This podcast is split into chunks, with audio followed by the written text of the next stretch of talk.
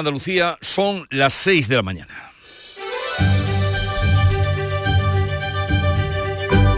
Despierta tu mente, descubre la realidad.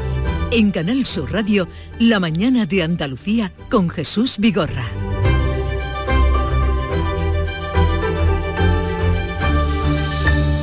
En Galicia, el presidente Alfonso Rueda ha ganado las elecciones con mayoría absoluta, la quinta consecutiva para el PP, con una participación superior al 67%, esto es 18 puntos más que en las últimas elecciones.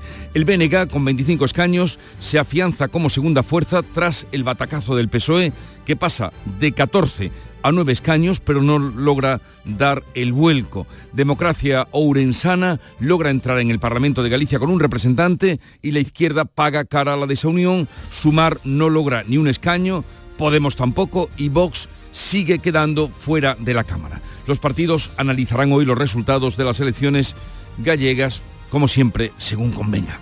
Y mientras tanto, los agricultores volverán a convocar tractoradas hoy en Los Vélez, en Almería, mañana en Granada, el miércoles en Málaga y el jueves en Algeciras y Jerez. El ministro de Agricultura se va a reunir hoy con los consejeros autonómicos para analizar sus reivindicaciones y en Bruselas la consejera andaluza de Agricultura, Carmen Crespo, se verá esta mañana con el director general de Agricultura de la Comisión Europea días antes justamente de la reunión de los ministros de la Comisión Europea que será el próximo 26 de febrero. Por cierto, hablaremos con ella a partir de las 9. También este lunes vuelven a verse en Bruselas el ministro de Justicia, Félix Bolaños, y el vicesecretario de Acción Institucional del PP, Esteban González Pons, con el comisario de Justicia para eh, que actúe como mediador en lo tocante a la renovación y reforma del Consejo General del Poder Judicial. En la primera cita que fue el día 31 de enero, apenas se miraron a los ojos en una reunión tensa y marcada por la desconfianza mutua. Veremos si hoy avanzan algo. Y resueltas ya las elecciones gallegas, el PSOE ha pedido a la mesa del Congreso, donde tiene mayoría con sumar, una prórroga de 15 días más para negociar las enmiendas a la ley de amnistía que termina este miércoles. Y este domingo, casi primaveral ha muerto Fernando Delgado, periodista, escritor y poeta. Fue también diputado en las Cortes Valencianas, director de Radio Nacional de España y director de la Expo en el 92 y ganador del Premio Planeta con la mirada del otro. Muere a los 77 años en Faura, pueblo valenciano en el que residía a pesar de haber nacido en Canarias. En Canal Sur Radio, la mañana de Andalucía con Jesús Vigorra. Noticias. ¿Qué les vamos a contar a partir de este momento con Manuel Pérez Alcázar? Buenos días, Manolo. Buenos días, Jesús Vigorra. Comenzamos por el tiempo. Iniciamos la semana con tiempo seco y soleado y temperaturas sin apenas cambios o algo más altas. Hoy tendremos máximas que van a oscilar entre los 19 grados de Jaén y Almería y los 23 de Córdoba, Sevilla y Huelva. El viento soplará flojo y variable. Y vamos a contarles ya la actualidad de este día. El Gobierno y las comunidades autónomas mantienen hoy una reunión telemática sobre la crisis del campo, mientras los agricultores también por su parte mantienen la presión con sus protestas en la calle. La consejera andaluza de Agricultura, que firma hoy en Bruselas la adhesión de Andalucía al Pacto Rural Europeo, va a reclamar al ministro en, en la videoconferencia que van a celebrar esta mañana que presione a la Unión Europea. Carmen Crespo exige a Luis Planas reformas urgentes.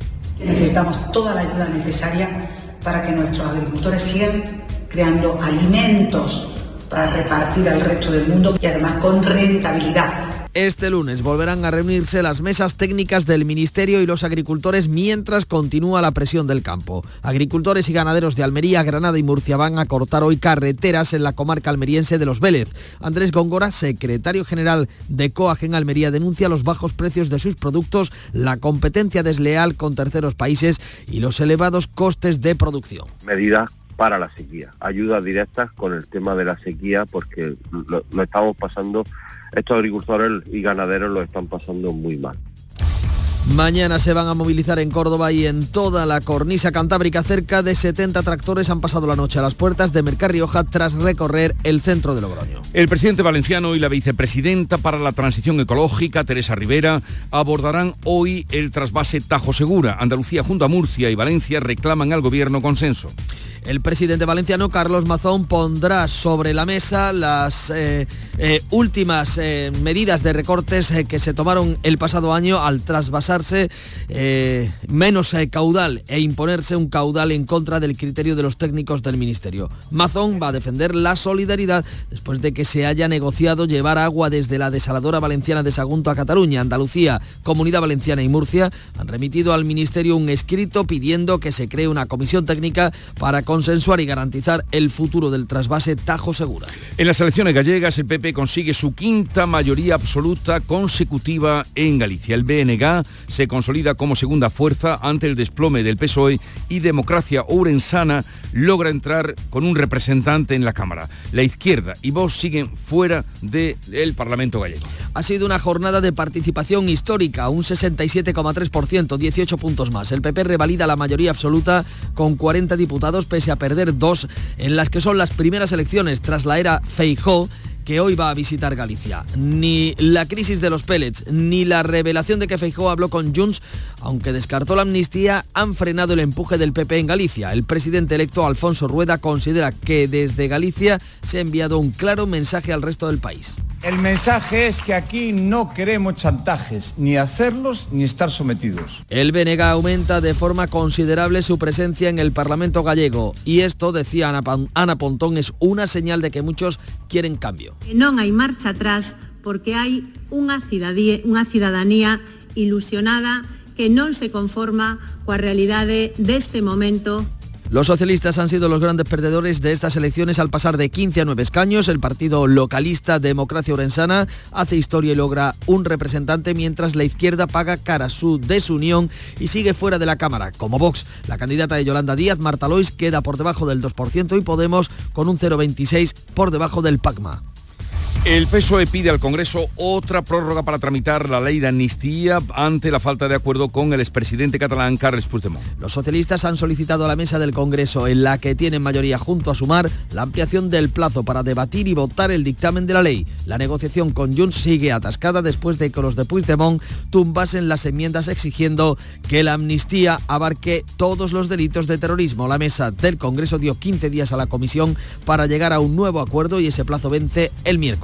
El ministro de Justicia, Félix Bolaños, y el vicesecretario de Acción Institucional del Partido Popular, Esteban González Pons, se van a volver a reunir hoy en Bruselas con el comisario europeo de Justicia para abordar, una vez más, la renovación del Poder Judicial. El encuentro que estaba previsto para el pasado lunes, pero que fue aplazado a petición del PP, tendrá lugar a las 4 de la tarde y al término la comisión publicará una declaración tras la primera cita de Bolaños y Pons para tratar de desbloquear el órgano de gobierno de los jueces. El comisario Reinders valoró el compromiso de las partes para tratar de avanzar en este ámbito. Las asociaciones profesionales de la Guardia Civil denuncian que se ha perdido el principio de autoridad y los narcotraficantes actúan con impunidad en Barbate y el campo de Gibraltar, mientras se investigan las decisiones de la cadena de mando el día en el que fueron arrollados los dos agentes por la narcolancha en Barbate. La Asociación Unificada de la Guardia Civil denuncia que los narcotraficantes actúan con total impunidad. Este viernes se producía una nueva reyerta entre familias vinculadas al narcotráfico en el mismo cuartel de la Guardia Civil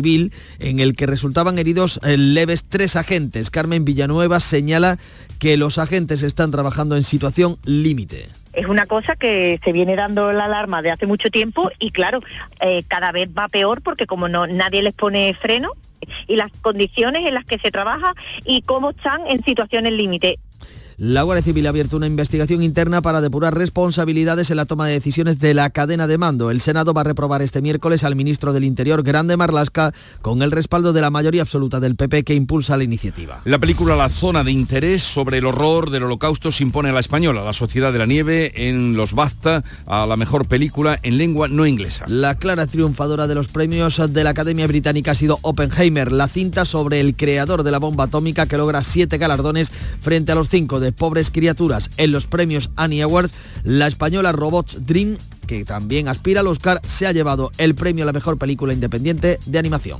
Y el Real Madrid gana la Copa del Rey de baloncesto en el Palacio de los Deportes Martín Carpena de Málaga. Se impuso al Barcelona por 96-85. El etíope Geleta ha ganado el maratón de Sevilla con un tiempo récord de 2 horas 3 minutos 27 segundos. En categoría femenina se impuso su compatriota Azmera Gebru. Además, el español Ilia Topuria se ha proclamado campeón del mundo de artes marciales mixtas en el peso pluma al imponerse por KO en el segundo asalto al australiano Volkanovski. En la vigésimo quinta jornada de liga en primera división, el Unión Deportiva Almería empató a uno con el Granada. Vamos ahora a saber cómo refleja la actualidad de este día, la prensa que ya ha repasado y ahora resume para todos nosotros. Paco Ramón, buenos días Paco. Pues hoy muy buenos días Jesús, un poco que resumir porque el titular es prácticamente único, ¿no?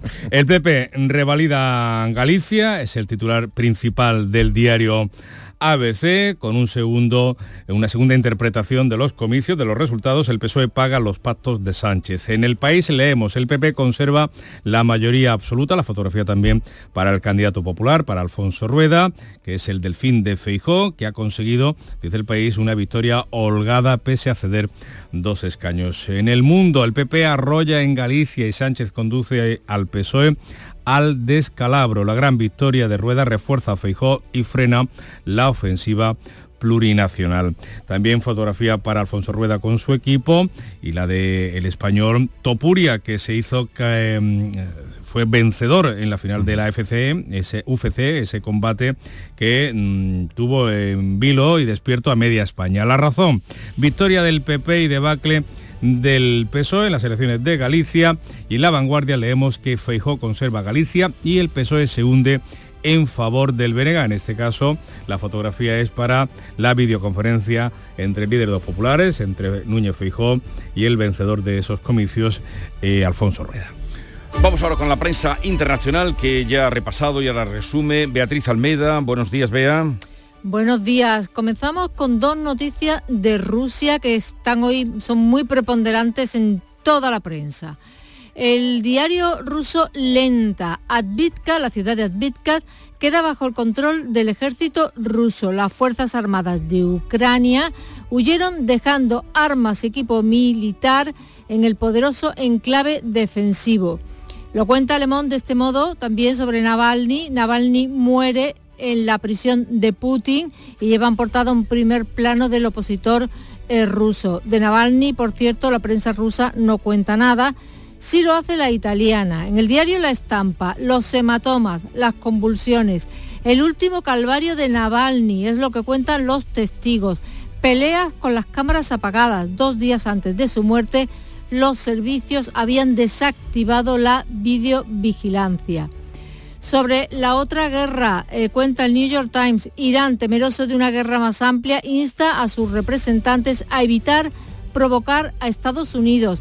Teherán está ansioso por perturbar los intereses estadounidenses e israelíes en Medio Oriente, pero teme provocar una confrontación directa. En el Jerusalem Post, Netanyahu rechaza un Estado palestino unilateral Israel limitará las visitas palestinas a la explanada de las mezquitas durante el Ramadán, que empieza el 11 de marzo. Y esto puede ser un conflicto eh, bastante serio. Y termino con algo más eh, ligerito. En el Guardian, Hugh Grant, Michael J. Fox y Matthew Perry. Eh, ¿Quiénes fueron las verdaderas estrellas de los BAFTA de este año? Se pregunta el periódico.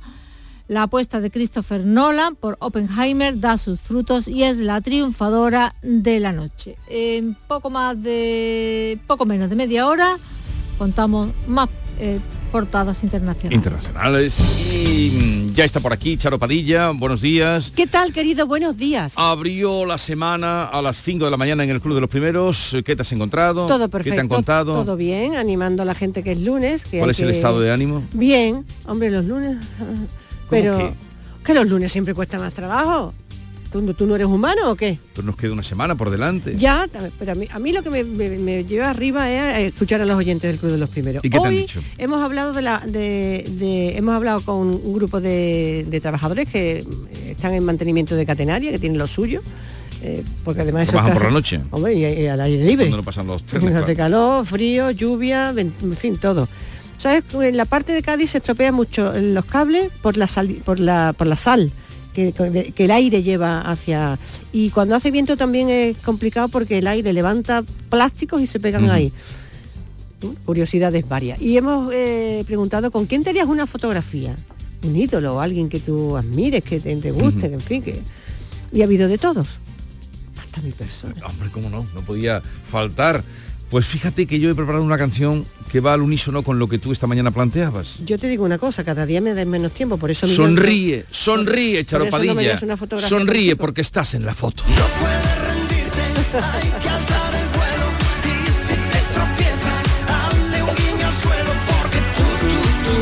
Esto es para venirse arriba, ¿eh? oye, oye. Sonríe porque tú estás en la foto. Ay, qué bonito, de verdad. Es que la ha elegido para mí. En el fondo la ha elegido para estaba mí. Escuchando. Lo sé. Estaba escuchando como cada mañana y digo, pues esta es la canción de hoy. Yo me la haría contigo todos los días. Gracias, guapa.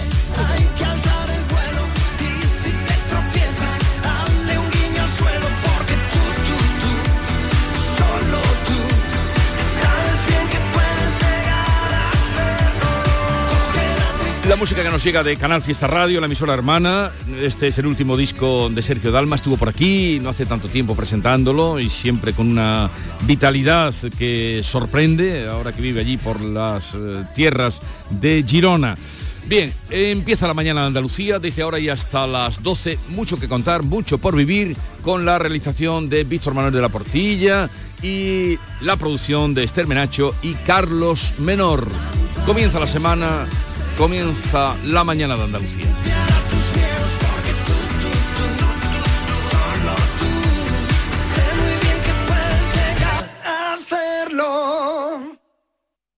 Busca tu camino, una nueva vida, reparte sonrisas,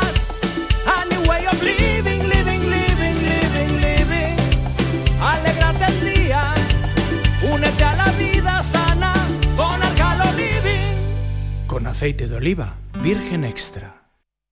En Lidl apostamos por proveedores locales y productos muy de aquí. Esta semana, paleta de cebo de campo de coba pa 4,49. 42% de descuento. Y mollete andaluz pack 4 por 1 euro. Lidl, es andaluz, es bueno. En Canal Sur Radio, la mañana de Andalucía con Jesús Vigorra. 6 y 17 minutos de la mañana, más noticias en esta mañana de Andalucía, hoy pendientes de esa reunión entre el Gobierno y las comunidades autónomas que se van a reunir por videoconferencia para abordar la crisis desatada en el campo. Beatriz Rodríguez, muy buenos días. Buenos días. El ministro de Agricultura, Luis Planas, y los consejeros del ramo analizarán hoy las reivindicaciones de los agricultores y ganaderos. La titular de Agricultura andaluza, Carmen Crespo, reclamará hoy también al ministro que presione a Bruselas y le exige además reformas internas porque critica que ya va tarde. Ya lo tendría que haber hecho, pero también adicionalmente en nuestro país el modificar la ley de cadena, con el doble tarifa eléctrica para el regante, con más Next Generation dedicada a la agricultura y que el Ministerio sea líder, en este caso en el Gobierno de España, para las cuestiones de fiscalidad, porque hemos pedido una rebaja de módulos al tiempo que el Ejecutivo y las comunidades abordan estos problemas por videoconferencia, avanzan las conversaciones con las organizaciones agrarias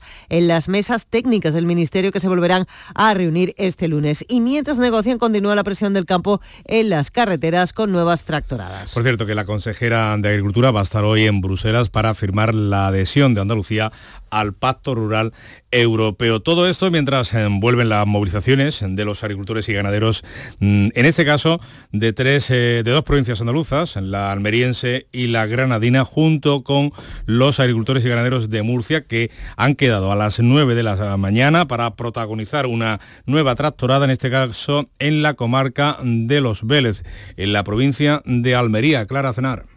Agricultores y ganaderos de Almería, Granada y Murcia acuden a esta tractorada por los bajos precios de la almendra, ganado y cereales, también la competencia desleal con terceros países y los elevados costes de producción. Andrés Góngora, secretario general de COAG Almería. Nos falta sobre todo para esta comarca medidas para la sequía, ayudas directas con el tema de la sequía porque estos agricultores y ganaderos lo están pasando muy mal La Unión de Pequeños Agricultores y Ganaderos Almería asegura que el Pacto Verde de la Unión Europea se cumple en esta zona desde hace 25 años, con más del 50% del territorio con cultivos ecológicos, y asegura que las explotaciones ganaderas no son rentables por el aumento de costes y precios. La secretaria general es Paqui Iglesias todo lo que es sostenible, creo que ese es uno de los mensajes que tenemos que mandar al Ministerio, a la Consejería de Agricultura y a la Unión Europea, ¿eh? La sostenibilidad tiene un precio. Y el precio nosotros no lo podemos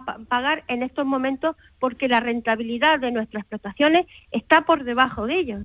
Las organizaciones agrarias piden la simplificación de la PAC para rentabilizar las explotaciones agrícolas y ganaderas. El objetivo, evitar su abandono y con él la despoblación de la zona. La tractorada se organiza a la altura de Vélez Rubio en la 92, dirección Murcia, en las salidas 112 a 108 desde las 9 de la mañana. Pues atención, si circulan a esa hora de la mañana por esa vía de Andalucía, eso será hoy en Almería, mañana en Córdoba, nueva tractorada en esta ocasión para confluir en la capital. Y es que las protestas de los agricultores se van a suceder durante esta semana en todo el país, vea. Asaja, Coag y UPA han acordado iniciar movilizaciones mañana martes en toda la cornisa cantábrica. Aseguran que, a diferencia de las movilizaciones y tractoradas de las pasadas semanas, esta convocatoria es abierta y no excluyente. Y si desde el Gobierno no les dan la respuesta deseada, las protestas se van a alargar en el tiempo. El miércoles está prevista una tractorada frente a las puertas del Ministerio de Agricultura en Madrid. Paralelamente, Asaja, Coag y UPA han convocado una movilización en la región de Murcia.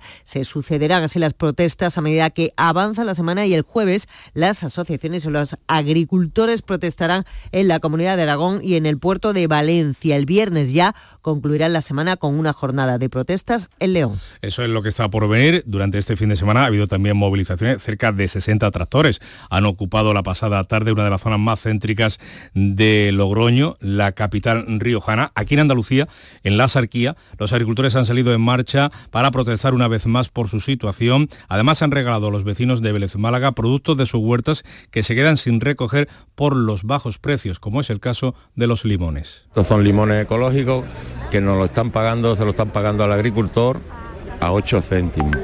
8 céntimos. Te vas ahí abajo al Mercadona que está a 30 metros y lo verás a 2 euros.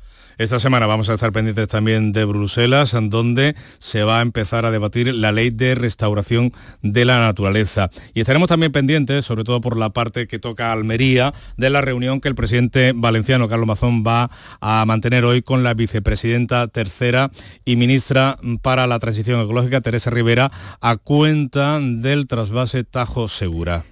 El eh, presidente valenciano ha avanzado que pedirá la eliminación inmediata del aumento de los caudales políticos no ecológicos relacionados con ese trasvase, pues dice Mazón que se han producido 30 recortes en contra del criterio de los técnicos del Ministerio. Por cierto, en Andalucía, la Comunidad Valenciana y Murcia exigen consensuar y garantizar el futuro del trasvase Tajo Segura. Pues seguimos hablando de la sequía porque el pantano de Sierra Bollera ha sumado más de 3 hectómetros cúbicos en las últimas fechas y se hace cerca eh, la posibilidad de que los habitantes del norte de la provincia de Córdoba vuelvan a tener agua potable en sus hogares. Las últimas lluvias han supuesto un alivio para esta zona de Andalucía, una de las más castigadas por la sequía. Los 80.000 vecinos en las comarcas del Guadiato y los Pedroches en el norte de la provincia cordobesa llevan más de 10 meses sin agua. Pero ahora el pantano roza el 10% de su capacidad, un nivel que junto a los trabajos de construcción de la depuradora acorta la espera para que vuelva el agua a los grifos. Hablamos de agua potable. La reserva de hoy darían para abastecer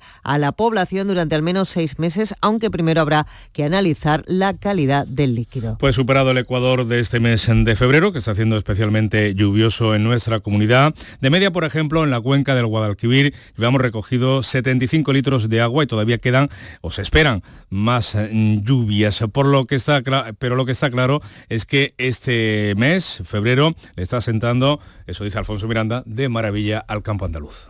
Hacía años que no se veía un febrero con tanta agua y todos los del campo reconocen que está lloviendo muy bien. Es más, a la propia naturaleza ya se le nota que está cambiando hasta de color. Dicen los expertos que esta lluvia, después de meses muy secos y demasiado calurosos, han venido de maravilla para recuperar a toda la agricultura por igual. Paqui Medina es ingeniera agrónoma ha venido prácticamente bien. Además son fechas ideales para, para, para, eso, para las floraciones en el leñoso, en el almendro, en el olivar, en el resto de cultivos herbáceos también. Es decir, que hay una necesidad de agua tan importante que, que estas lluvias, insisto, son, son absolutamente eh, importantísimas. No hay que olvidar que, por ejemplo, en Córdoba y en Sevilla, en este mes de febrero han caído 85 litros de agua por metro cuadrado y eso son casi 35 más de lo que sería normal para un mes de febrero. Y lo bueno es que todavía queda lo que en meteorología se llama el coletazo de febrero, las lluvias que vienen para el fin de semana que viene. 6 y 24 minutos. La mañana de Andalucía. El Partido Popular ha conseguido retener con holgura la mayoría absoluta en Galicia. Rueda ha sacado 40 diputados, dos menos que Feijó. El BNG ha crecido a costa del PSOE, que se hunde y pasa a tener nueve escaños. Irrumpen los localistas de Orense, con un solo parlamentario y se quedan fuera del Pazo del Orreo, Vox, Sumar y Podemos. La participación ha sido del 67%, 18 puntos más que hace Cuatro años, crónica electoral, Carmen Rodríguez. Los populares siguen siendo imbatibles en Galicia y aunque ha habido cambio de candidato tras la salida de Feijo, el PP revalida la mayoría absoluta con la que viene gobernando desde hace 15 años en esta comunidad. Alfonso Rueda considera que desde Galicia se ha enviado un claro mensaje al resto del país. El mensaje es que aquí no queremos chantajes, ni hacerlos ni estar sometidos.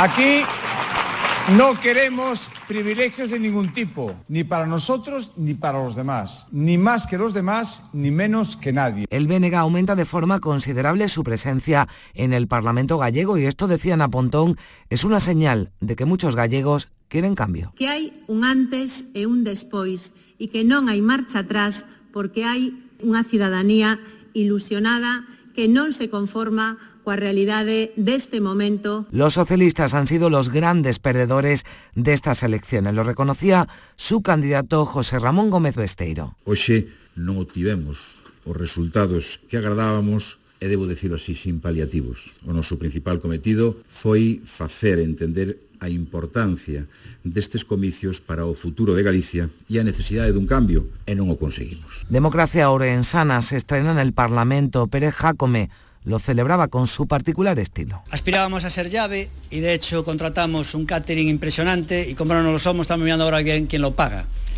Es una broma para romper el hielo. Es absolutamente histórico que Democracia Orensana, un partido de Ourense, de la provincia de Ourense, entre en el Parlamento gallego. Vox sigue sin convencer a los gallegos y Sumar y Podemos han pagado cara a la división. Ninguno obtiene representación. Pues Alberto Núñez Feijóo va a viajar hoy a Galicia para felicitar en persona a su sucesor, a Alfonso Rueda. Uno de los primeros en celebrar la victoria de los populares eh, gallegos ha sido el presidente de la Junta y del PP andaluz, Juanma Moreno, quien anoche en la red social X destacaba el triunfo de la moderación y el equilibrio. El presidente del gobierno y líder del PSOE, Pedro Sánchez, ha felicitado a través también de la misma red social al candidato de los populares eh, por su mayoría absoluta, pero también ha expresado, ha querido reconocer a su candidato al socialista José Ramón Gómez Beisteiro a pesar del descalabro electoral. La vicepresidenta segunda del Gobierno y líder de Sumar, Yolanda Díaz, dice que los resultados en las elecciones gallegas son malos y se compromete a seguir trabajando por un futuro para Galicia y desde Vox su presidente Santiago Bascal ha reconocido también el mal resultado de su formación política, pero ha lamentado el triunfo de lo que llama estafa política en manos del Partido Popular. 6 y 28 minutos. Si quieres disfrutar de la radio por la tarde, te espero de lunes a viernes a partir de las 4 en Canal Sur Radio. Te ofrezco complicidad, cercanía, risas y buen humor, las historias que pasan en Andalucía, actualidad, consejos sobre salud y muchas entrevistas. Cuento contigo. Así es la tarde de Canal Sur Radio con Mariló Maldonado. Tres horas para disfrutar de la mejor radio hecha en Andalucía. De lunes a viernes desde las 4 de la tarde. Contigo somos más Canal Sur Radio. Contigo somos más Andalucía. Tiempo para el deporte. Carlos Gonzalo, muy buenos días. Hola, ¿qué tal? La jornada vigésimo quinta de Primera División en clave andaluza nos deja la derrota del Cádiz por 2 a 0 a manos de Osasuna, el empate a 0 del Sevilla en Valencia, el empate a 1 entre el Granada y la Unión Deportiva Almería y el empate a 0 también del Real Betis frente al Deportivo Alavés. El Real Madrid de baloncesto es el nuevo campeón de la Copa del Rey. En la final se imponía al Fútbol Club Barcelona por 96 a 85. Edición número 39 de la Maratón de Sevilla. Victoria con récord en categoría masculina para el etíope Deresa Gueleta con 2 horas 3 minutos y 27 segundos. En categoría femenina se imponía su compatriota Azmera Gebru y en balomano femenino el Costa del Sol Málaga decía adiós a su sueño de pasar a la siguiente fase de la Liga Europea de Clubes. Las malagueñas perdían su partido en Noruega ante el Sola por 36 a 31. Necesitaban una victoria del Tanguchi rumano ante el Mozerson húngaro que no se produjo y por lo tanto quedaron eliminadas. Además, el hispano georgiano Ilia Topuria se proclamó proclamaba durante el fin de semana campeón del mundo de artes marciales mixtas al imponerse por KO en el segundo asalto al australiano Volkanovski.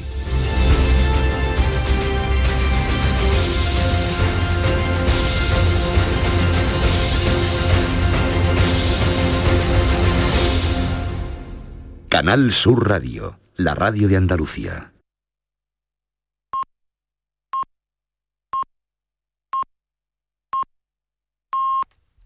Andalucía despierta. Son las seis y media de la mañana. La mañana de Andalucía con Jesús Vigorra. Y a esta hora vamos a repasar en titulares con Bea Rodríguez las noticias más destacadas que les venimos contando.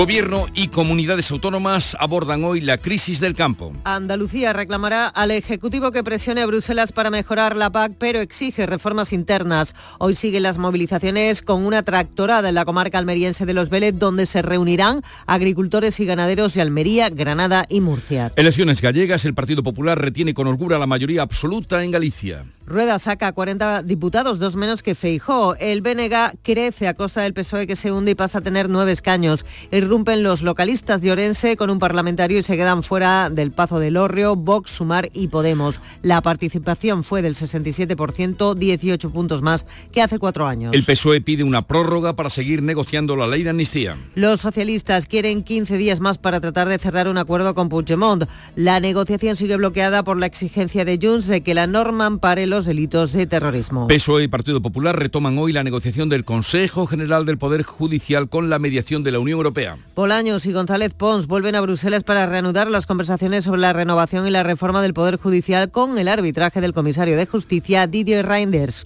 Las asociaciones de la Guardia Civil denuncian la pérdida del principio de autoridad en Barbate. Los agentes afirman que los narcotraficantes actúan con impunidad en el campo de Gibraltar, mientras se investiga la cadena de órdenes que llevaron a los guardias a hacer frente a la narcolancha con una zodia que el Senado reprobará el miércoles al ministro Grande Marlasca. Vamos a recordar el tiempo para hoy. Iniciamos la semana con tiempo seco y soleado, temperaturas sin cambios o algo más altas, hoy con máximas entre los 19 grados de Jaén y Almería y los 23 de Córdoba, Sevilla y Huelva vientos flojos variables.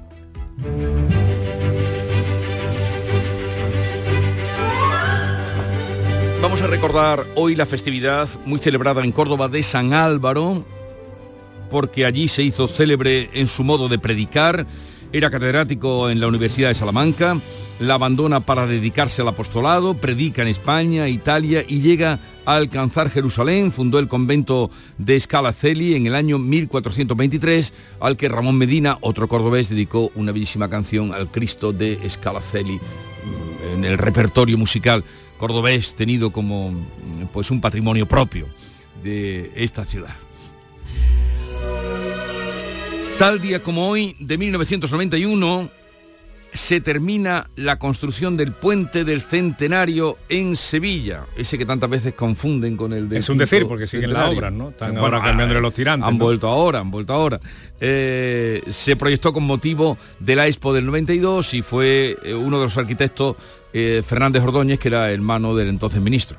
Es algo muy emocionante porque el legislador, el político, etcétera. Hay una serie de actividades en la vida que Son otras emociones. Sí, quedarán otros recuerdos de él, pero es que a nosotros lo que queda es algo muy importante, queda algo muy tuyo ahí en la naturaleza, encima de las aguas del río que siguen pasando, por la- para siempre o casi para siempre, porque ahí tienes el puente de Alcántara que tiene dos mil años, y eso es de una riqueza personal y de a veces de, sentirte solo paseando por allí como algo que realmente eres un poco mago de algo que no sabes muy bien, es como el aprendiz de brujo, ¿no? no sabes controlarlo, pero mm.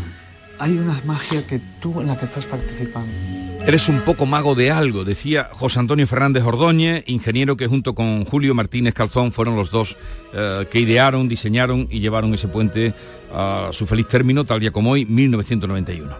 Y tal día como hoy, de 1998, el Banco Santander lanza una OPA para tomar la totalidad del capital del Banco Español de Crédito Banesto y acabó con él. Se lo comió. Y tanto, enterito. Mm, dábamos cuenta esta mañana, ya desde ayer... Banesto, campo por, eh, origen, por cierto, andaluz, ese banco. Banesto tenía origen en no lo sabía. ¿sí? Otro día me lo cuentas o se lo cuentas a los oyentes. Eh, ha muerto Fernando Delgado, estuvo muy vinculado a Andalucía porque fue, cuando, primero fue director de Radio Nacional de España, tenía una voz magnífica para la radio, una de esas voces eh, rotundas, y durante la Expo fue el director de Teleexpo, o sea que estuvo aquí toda la Expo por delante y por detrás. Un tacón rompe el suelo y un tablao de cuerdas sirve a un malabarista para abrir una tumba de la que sube algo parecido a un suspiro.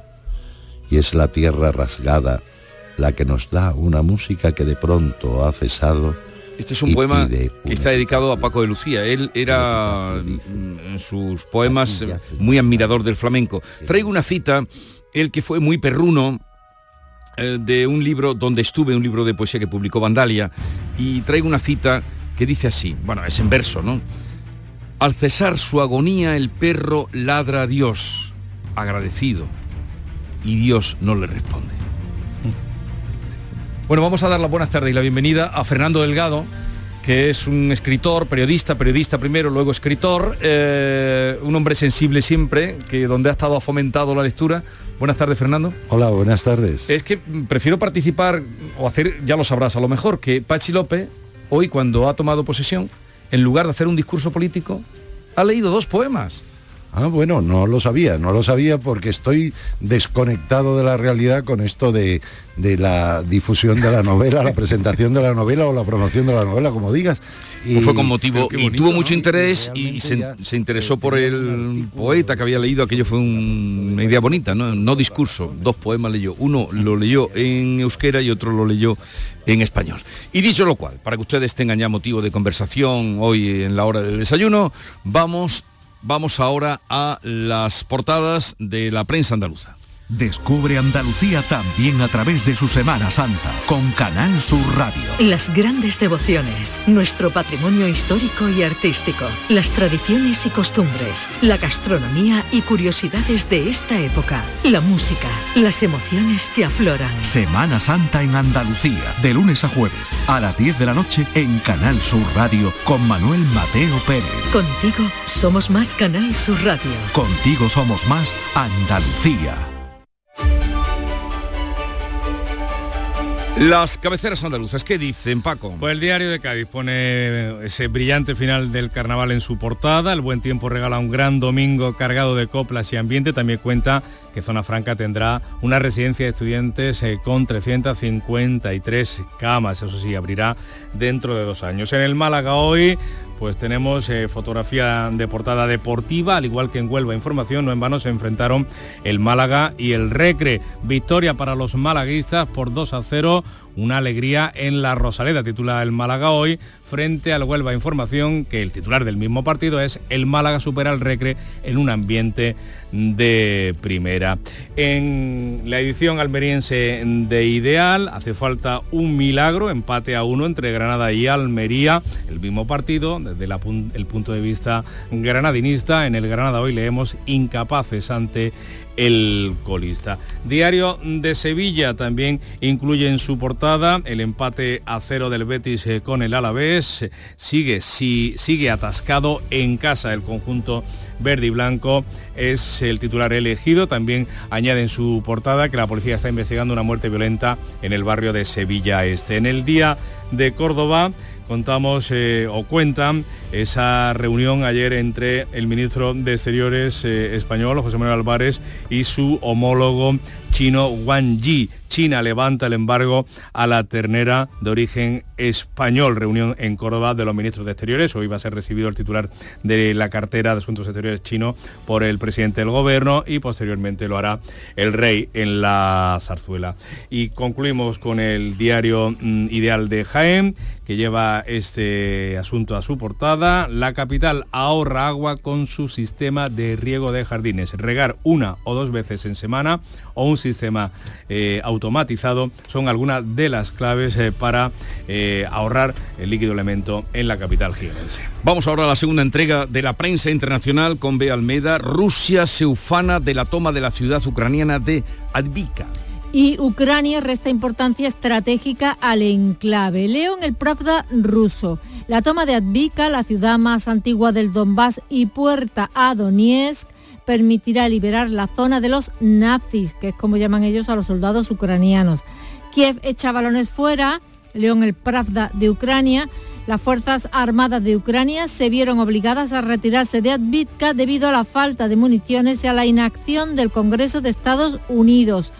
Leo también que la película 20 días en Mariupol gana un premio BAFTA. La noticia de la muerte del opositor a Putin, muerto el viernes en una cárcel del Círculo Polar Ártico, ha dado la vuelta al mundo. Navalny. Y da pie a especulaciones. El medio ruso independiente Nueva Europa publica ahora mismo que el cuerpo de Navalny se encuentra en la morgue de un hospital clínico que presenta hematomas por convulsiones y al menos hasta el sábado no se le había realizado ninguna autopsia. La estampa italiana, los hematomas, las convulsiones, el último calvario de Navalny, lo cuentan los testigos, peleas con las cámaras apagadas. Dos días antes de su muerte los servicios habían desactivado la videovigilancia. El Süddeutsche Zeitung alemán. Demasiada información podría empañar el planeado triunfo electoral de Vladimir Putin y el Washington Post Cientos de personas se arriesgan a ser arrestadas y a la ira del Kremlin por dejar flores para Navalny. Más noticias, más periódicos, más países, vean. En el francés Le Figaro, el ministro de Hacienda mm, revisa a la baja eh, la evolución del PIB en 2024 y anuncia que va a recortar los presupuestos de forma urgente en casi 10.000 millones de euros. Y noticia económica también en el argentino, página 12, a romper el chanchito el chanchito es el cerdito. Eh, la, no sé. El cerdito, la, hucha. la hucha, Con forma de cerdito, claro. con la mega devaluación, la disparada de los precios y la creciente recesión, la economía doméstica eh, tuvo un cambio drástico y surgió un nuevo fenómeno en la clase media. Los dólares comprados y guardados como ahorro pues tienen que ser vendidos para completar los enflaquecidos ingresos familiares. Son las 6.41 minutos de la mañana, esto es Canal Sur Radio, sigue ahora la información. La mayoría de incendios en el hogar están provocados por descuidos, olvidos y despistes. Enciende tu conciencia, apaga el riesgo. Prevengamos juntos los incendios adoptando medidas conscientes y protegiendo lo que más valoramos. Emergencias 112. Junta de Andalucía. Desafía los límites con Social Energy. Calidad imbatible, precio invencible. Si no, trae tu presupuesto y te lo mejoramos. Descuentos de hasta 3.150 euros con tu instalación premium con dos baterías. Cinco años de garantía en tu instalación, con primeras marcas y dos años de seguro todo riesgo gratis. Pide tu cita al 955 44 11 11 o socialenergy.es. La revolución solar es Social Energy. En Canal Sur Radio, la mañana de Andalucía con Jesús Bigorra. Noticias. 6 y casi 43 minutos em, de la mañana. Le seguimos contando asuntos destacados de este lunes que pasan por la actualidad política. Es que el PSOE ha pedido al Congreso otra prórroga para tramitar la ley de amnistía ante la falta de acuerdo con el expresidente de la Generalitat de Cataluña y fugado Carles Puigdemont. Los socialistas han solicitado a la mesa del Congreso, la que tiene mayoría, junto a sumar la ampliación del plazo para debatir y votar el dictamen de la ley.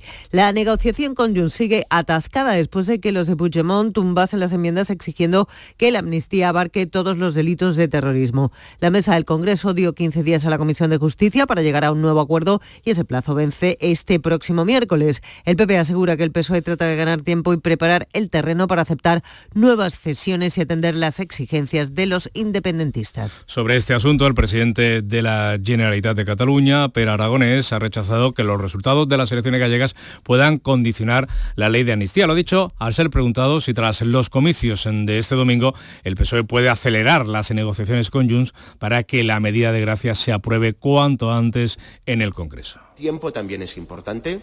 Hay la urgencia de que esta ley se apruebe. Repito, es una ley robusta, sólida, que va a dar cobertura a todos los casos y que también debe servir para acabar con las maniobras de determinado uh, sector uh, judicial nacionalista español, por ejemplo, contra el expresidente Carles Puigdemont o contra Marta Rovira o Rubén Wagensberg, entre otros. Esto es lo que dice el presidente de Cataluña, el presidente de Esquerra Republicana, el ministro de la Presidencia, Felipe Bolaños, y el vicesecretario de Acción Institucional del Partido Popular, Esteban González Pong, se van a reunir hoy, lo van a hacer de nuevo, con la mediación del comisario europeo de Justicia, Didier Reinders, para abordar la renovación y la reforma del Consejo General del Poder Judicial. Una cita esta tarde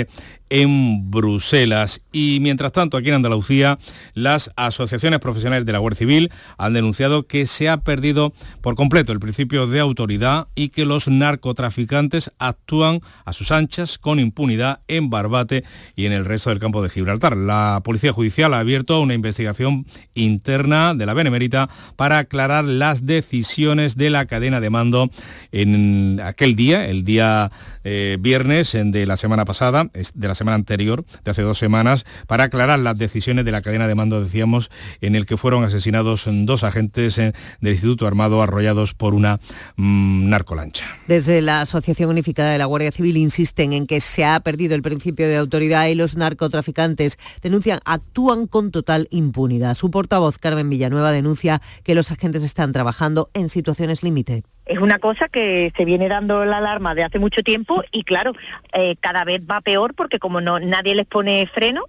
y las condiciones en las que se trabaja y cómo están en situaciones límite.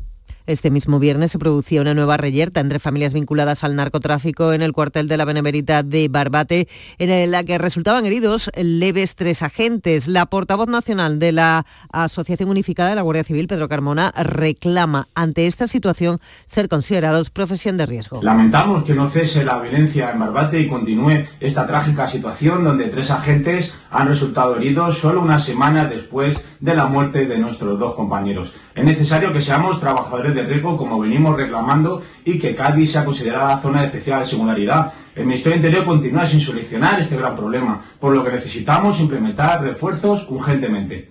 La Guardia Civil ha abierto una investigación interna para depurar responsabilidades en el caso de que se hubiese producido alguna decisión incorrecta en la toma de decisiones de la cadena de mando en el suceso que costó la vida a dos agentes arrollados por la narcolancha en Barbate. La investigación, como han reclamado las familias de los dos agentes asesinados, deberá determinar quién dio la orden de que los guardias civiles entrasen en el mar con una embarcación tres veces menor que las narcolanchas de los traficantes. Así está el caso en cuanto a la investigación judicial policial, mientras el Senado va a reprobar el miércoles al, ministro del Interior, a Grande Marlasca, con el respaldo de la mayoría absoluta del Partido Popular que impulsa esta iniciativa. Además de la reprobación al ministro, los populares centrarán sus preguntas durante la sesión de control en el asesinato de los dos guardias civiles arrollados en Barbate por una narcolancha y en esa falta de recursos con los que cuenta el cuerpo y denuncian las organizaciones profesionales. Y a la petición de la Guardia Civil de más medios y efectivos se suma también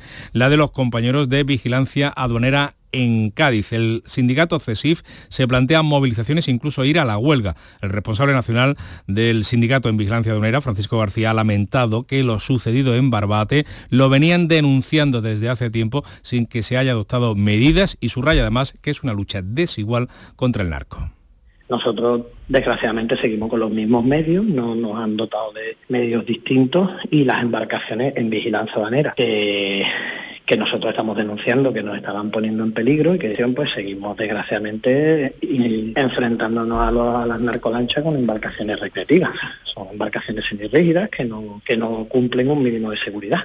De la información internacional, China va a levantar el embargo sobre la carne de ternera de origen español, así lo ha anunciado el ministro de Exteriores José Manuel Álvarez, que este domingo se ha reunido en el Alcázar de Córdoba con su homólogo chino Wang Yi, quien será recibido esta mañana por Pedro Sánchez en Moncloa y por la tarde lo hará el rey. Mientras Rusia ha tomado el control de la ciudad de Adika, el que ha sido hasta ahora el bastión de Ucrania en el Donbass. El portavoz del Ministerio de Defensa, Igor Konashenkov, ha informado de la muerte de 1.500 soldados ucranianos en 24 horas y la victoria en la operación. El enemigo ha sido completamente derrotado y la ciudad de Advitka tomada bajo nuestro control. Continuamos la ofensiva para liberar aún más a la República Popular de Donetsk de los nacionalistas ucranianos. Las tropas de Kiev se están reorganizando y montando otras líneas defensivas para contener el avance enemigo mientras las bombas rusas caen de manera incesante sobre las ciudades de Sloviansk y Kramtorv, donde se asientan las reservas ucranianas y en el sur sobre las ciudades de Gerson y Zaporilla. Pues el rey Felipe VI va a visitar hoy el cuartel general de la OTAN. La visita se produce tras los ataques de Atrán a la, de Trán a la Alianza Atlántica y en Rusia la vida del opositor mm, Andrei Navalny asiste hoy en Bruselas, queríamos decir al homenaje que van a rendir los ministros de Exteriores de los 27 al disidente ruso fallecido el pasado viernes en una prisión del Ártico. El máximo representante de la diplomacia europea, Josep Borrell, ha avanzado que honrarán su memoria y enviará un mensaje de apoyo a los luchadores por la libertad en Rusia. Y un apunte más del exterior porque el gobierno de Israel mantiene su plan de ofensiva terrestre sobre Rafah y aleja cualquier posibilidad de un alto el fuego inminente. Así llegamos a las 7 menos 10 de la mañana, es ahora el tiempo de la información local, la más cercana en Canal Sur Radio y Radio Andalucía Información.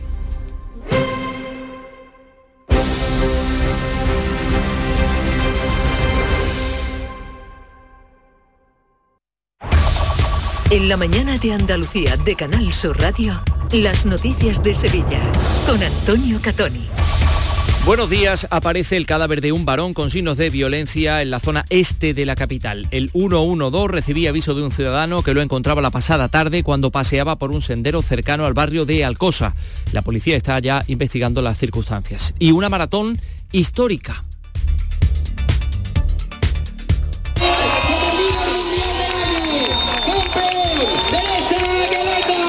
Con protagonismo para los etíopes, ya lo escuchan, el etíope Deresa Geleta, ganador que ha establecido un nuevo récord, y su compatriota Asmera Gebru, ganadora de la prueba femenina. Han participado 12.000 corredores de todo el mundo. El empate del Betis en casa completa eh, los titulares de la información deportiva. Hoy, primer lunes de cuaresma, se desarrolla el Via Crucis de las Hermandades en la Catedral, presidido por el Señor de la Redención. Saldrá de su templo esta tarde pasadas las 4 y el rezo del Via Crucis comenzará en el eh, Templo Metropolitano, en la Catedral, a las 8 de la tarde. El tiempo para hoy, cielos poco nubosos o despejados, suben las temperaturas máximas, llegaremos a los 22 grados en Écija y Morón, 23 en Lebrija y Sevilla, donde ahora tenemos 9 grados. Enseguida desarrollamos estos y otros asuntos, realiza Pedro Luis Moreno. Sol Renovables, tu empresa de energía solar. Más de 20 años de experiencia en diseño, instalación y mantenimiento de placas solares y energías alternativas. Enchúfate al sol. ¿A qué estás esperando? Contacte con Sol Renovables para presupuesto de tu vivienda o empresa. www.solrenovables.com o 955 35 53 49. En Canal Sur Radio, las noticias de Sevilla. La Policía Nacional investiga la muerte de un hombre cuyo cadáver aparecía con signos de violencia en un sendero cercano al solar donde se ubica el mercadillo del Parque Alcosa. El 112 recibió aviso de un viandante que encontró el cuerpo cubierto de sangre. Según publica hoy Diario de Sevilla, la víctima tenía 34 años y presentaba varios golpes que le habrían causado la muerte. A las 6 y 52 les hablamos de la maratón éxito de la 39 edición de la Maratón de Sevilla, que se ha convertido en eh, la sexta más rápida de la historia. La prueba la ganaba el etíope Teresa Geleta, que completaba los 42 kilómetros de recorrido en dos horas, tres minutos y 27 segundos. Sevilla se ha llenado de corredores, informa Beatriz Galeano. y también de familias que vienen a acompañarlos. Voy a animar a mi esposa Sonia Saruma, que es su novena maratón y le ha hecho mucha ilusión, somos de Ecuador y pues nada, residimos en Madrid, pero le ha hecho ilusión venir a Sevilla y una ciudad muy bonita, muy, muy calurosa eh, muy bonita. eh, Bueno, todavía no ha pasado.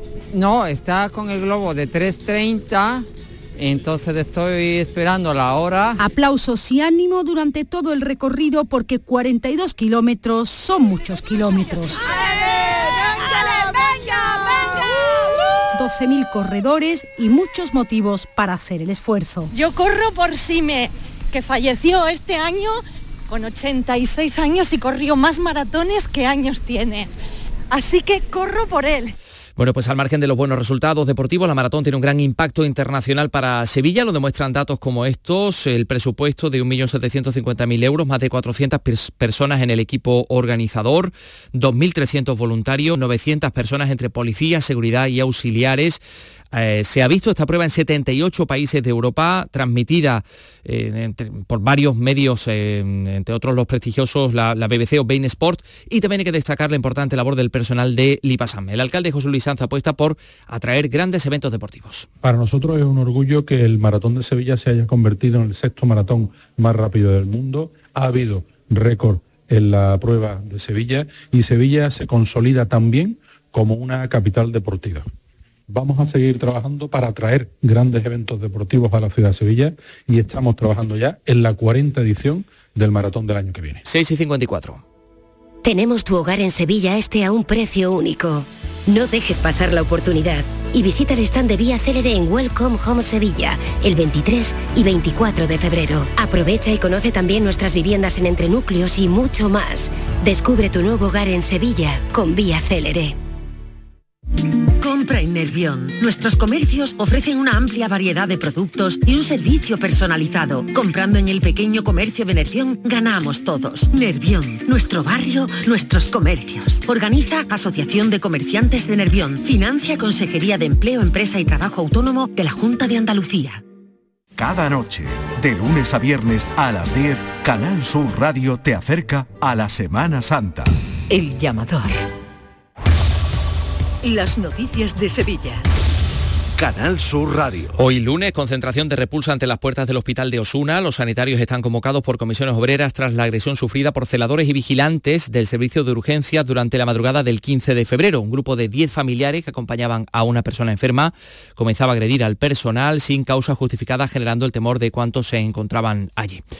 Y hoy, primer lunes de cuaresma, tendrá lugar en la catedral el Vía Crucis que organiza el Consejo de Hermandades y Cofradías y que este año preside la imagen de nuestro Padre Jesús de la Redención de la Hermandad del Beso de Judas. El cortejo saldrá de su templo de la calle Santiago a las 4 y 10 minutos de la tarde para llegar a la catedral poco antes de las 8, porque a esa hora está previsto el comienzo del rezo del Vía Crucis. Posteriormente regresará por la calle Mateos Gago y la Judería para llegar a su templo sobre las 11 y media de la noche. Hablando de la catedral, el arzobispo de Sevilla, José Ángel Saiz Meneses, ha defendido que el patio de los Naranjos se puede visitar y por tanto no ve necesidad de ningún cambio. Responde a la reclamación del acceso público total por parte de la plataforma contraria a la inmatriculación de bienes eh, por la Iglesia Católica y la Asociación Sevilla Laica.